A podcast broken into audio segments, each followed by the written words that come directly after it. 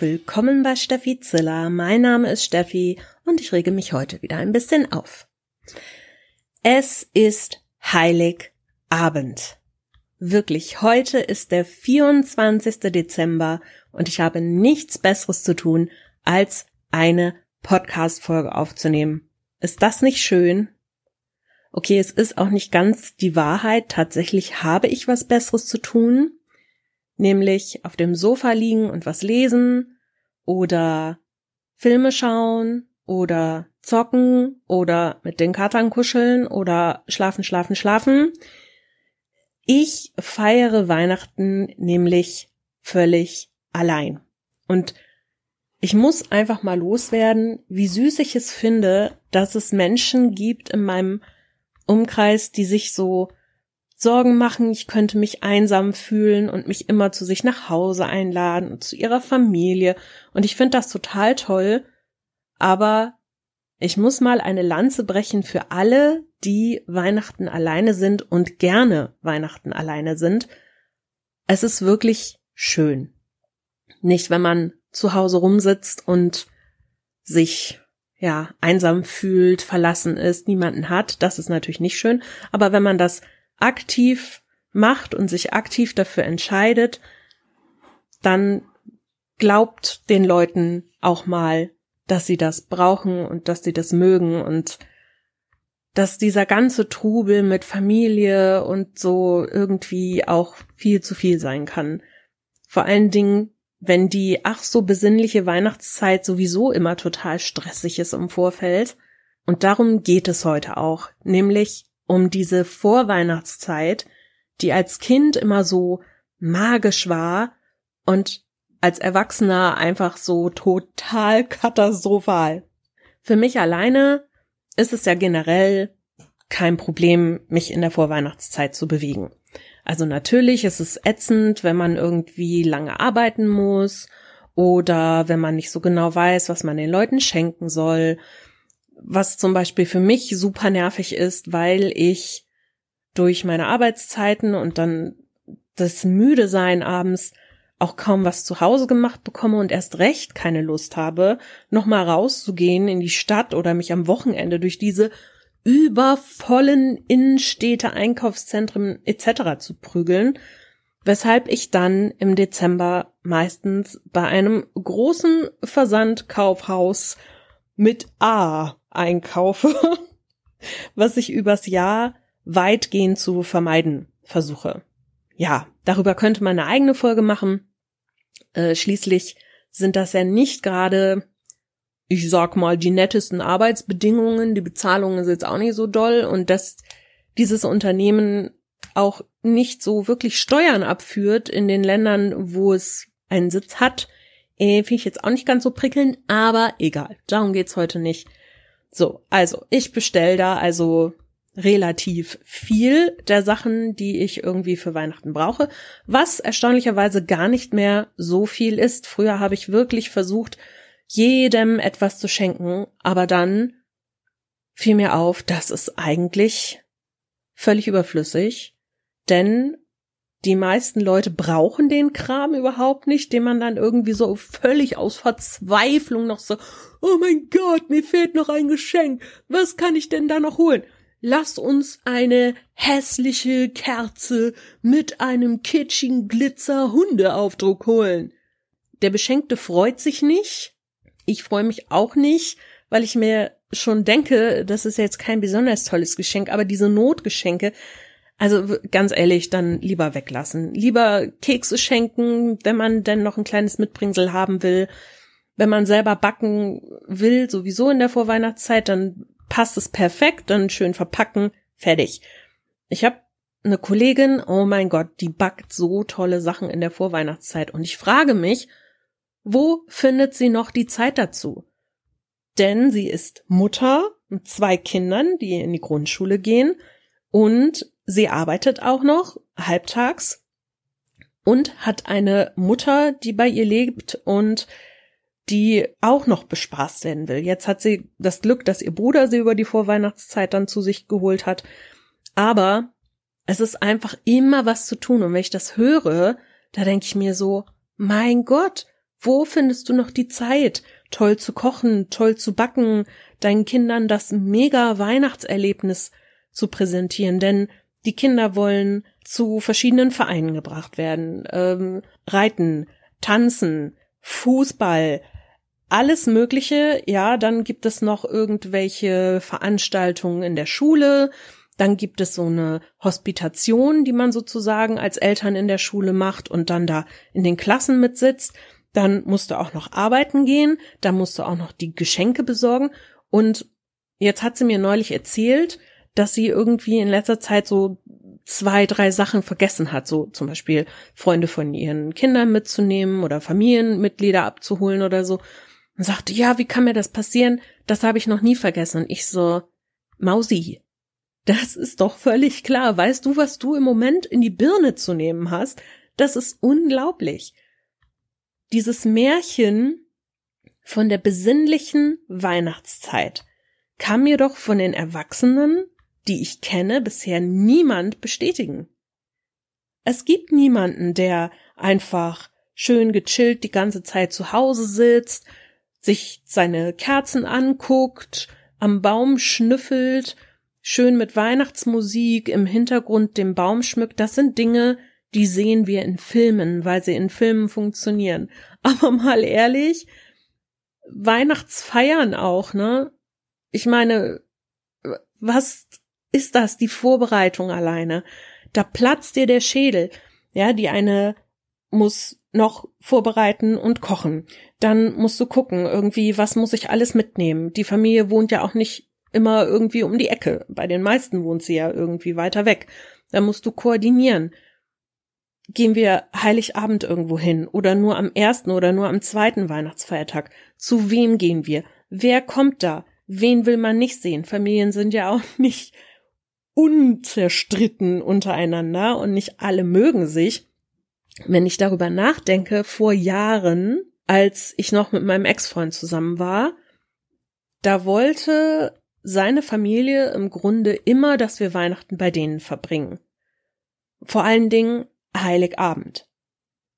Also das war dann hier im Bergischen Land, aber ich habe ja auch noch Familie und ich habe halt einen Vater und eine Stiefmutter, die gerne möchten, dass man kommt, und ich habe eine Mutter und einen Stiefvater, die eigentlich auch gerne möchten, dass man kommt. Und dann muss man sich irgendwie total zerreißen, und das Problem ist halt die Familie des Ex-Freundes im Bergischen Land.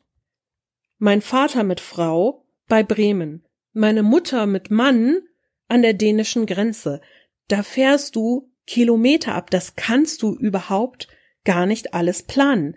Da musst du noch gucken, wenn du Haustiere hast. Die musst du irgendwie versorgen. Irgendjemand muss sich drum kümmern. Über Weihnachten sind aber fast alle unterwegs.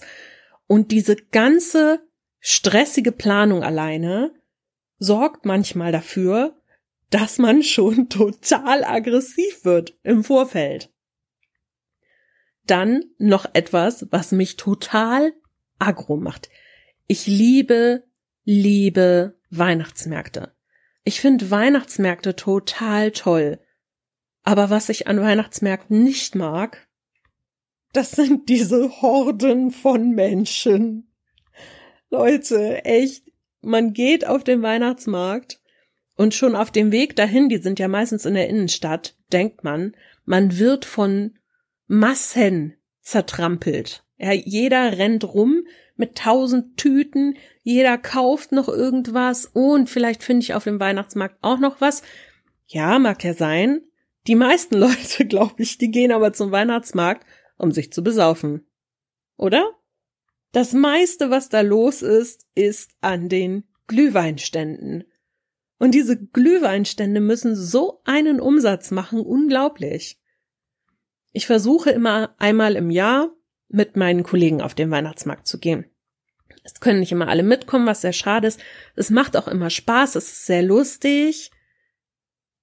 Aber wenn ich dann da so sehe, was da noch so rumläuft, also dieses Jahr war es einfach super geil. Wir standen auf der Kö am Weihnachtsmarkt und jeder hatte irgendwie einen Glühwein, einen Kakao, irgendwas zu trinken. Und dann kam eine Gruppe von Leuten, die gerne unseren Tisch haben wollten. Und haben dann versucht, uns, wie wir da standen, so vom Tisch wegzudrängen. Und wir so, äh, okay, was geht jetzt ab? Und wir waren, ich weiß gar nicht, sieben Leute oder so.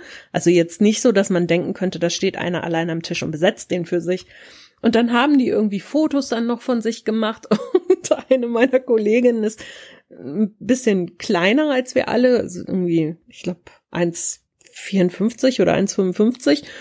Und der Typ, der Vater dieser Gruppe anscheinend oder Anführer oder whatever, hat dann sich genau vor sie gestellt und so über ihren Kopf, aber so echt so in drei Zentimeter Abstand so ein Foto gemacht und ich schon so, lehn dich doch nach hinten, so mit Victory-Zeichen oder so, so ein bisschen Fotobombing, dass man es mal so klar macht. Also, das fand ich einfach total dreist und so null auf Privatsphäre achten. Also da gibt's ja sowieso keine Privatsphäre mehr auf dem Weihnachtsmarkt, weil du im Grunde schon mit der Nase in der Achsel des Vordermannes oder so je nachdem, wie groß derjenige ist und wie klein du bist, so in der Po-Falte des Vordermannes, da kannst du eigentlich echt gut Männer kennenlernen als Singlefrau.